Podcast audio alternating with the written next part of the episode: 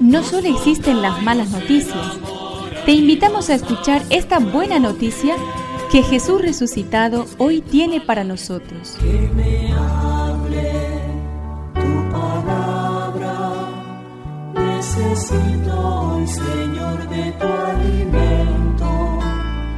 Hoy en todo el mundo se escuchará esta palabra. Mateo 4, 25 al 5, 12. En aquel tiempo lo seguían grandes multitudes que llegaban de Galilea, de la Decápolis, de Jerusalén, de Judea y de la Transjordania. Al ver a la multitud, Jesús subió a la montaña, se sentó y sus discípulos se acercaban a él. Entonces tomó la palabra y comenzó a enseñarles diciendo, Felices los que tienen alma de pobres, porque a ellos les pertenece el reino de los cielos. Felices los afligidos, porque serán consolados. Felices los pacientes, porque recibirán la tierra en herencia. Felices los que tienen hambre y sed de justicia, porque serán saciados. Felices los misericordiosos, porque obtendrán misericordia. Felices los que tienen el corazón puro, porque verán a Dios. Felices los que trabajan por la paz, porque serán llamados hijos de Dios.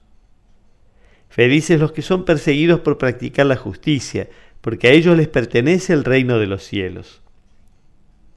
Felices ustedes cuando sean insultados y perseguidos, y cuando se los calumnie en toda forma a causa de mí. Alégrense y regocíjense entonces porque ustedes tendrán una gran recompensa en el cielo. De la misma manera persiguieron a los profetas que los precedieron a ustedes. Que me aliente tu espíritu, necesito que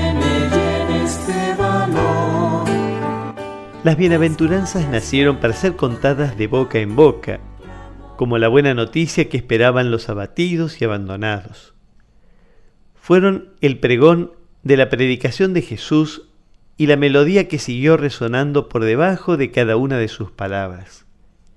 Se extendieron como un rumor insólito que provocaba asombro, sacudía conciencias y dejaba desvelados y expectantes iba dejando a su paso un rastro de sorpresa y de alegría. Estaba surgiendo algo nuevo e imprevisto, una energía poderosa que ponía de pie la esperanza de la pobre gente.